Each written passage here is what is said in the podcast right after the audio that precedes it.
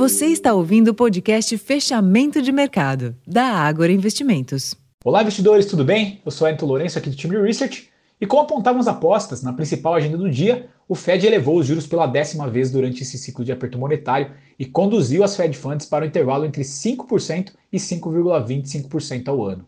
Na Europa, os mercados já haviam fechados positivos durante o começo da tarde, em reflexo de bons balanços locais.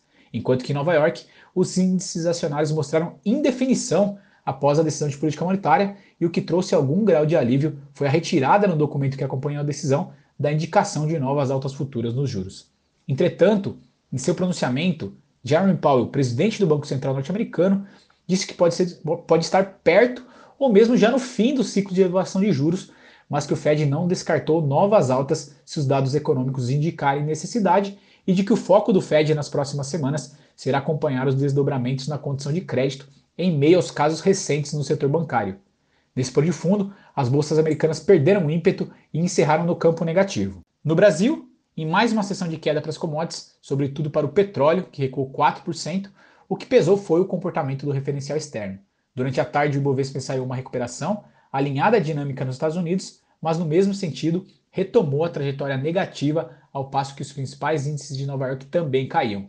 Por aqui, a definição de taxa de juros, com a muito provável manutenção da Selic, deve fazer preços nos ativos somente na sessão desta quinta-feira. Isso posto, o Ibovespa encerrou com queda de 0,13% aos 101.797 pontos e giro financeiro de 20 bilhões de reais. No câmbio, o dólar que se enfraqueceu frente a moedas fortes na sessão de hoje teve comportamento semelhante quando comparado ao real, com recuo de 1,09% e retornando em níveis abaixo de R$ 5,00.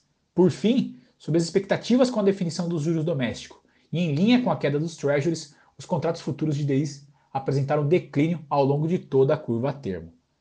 Bom, pessoal, estes foram os destaques desta super quarta-feira. Lembrando que a gente ainda teremos aqui né, a decisão da Selic no fim do dia. Eu vou ficando por aqui. Desejo a todos uma excelente noite e até a próxima.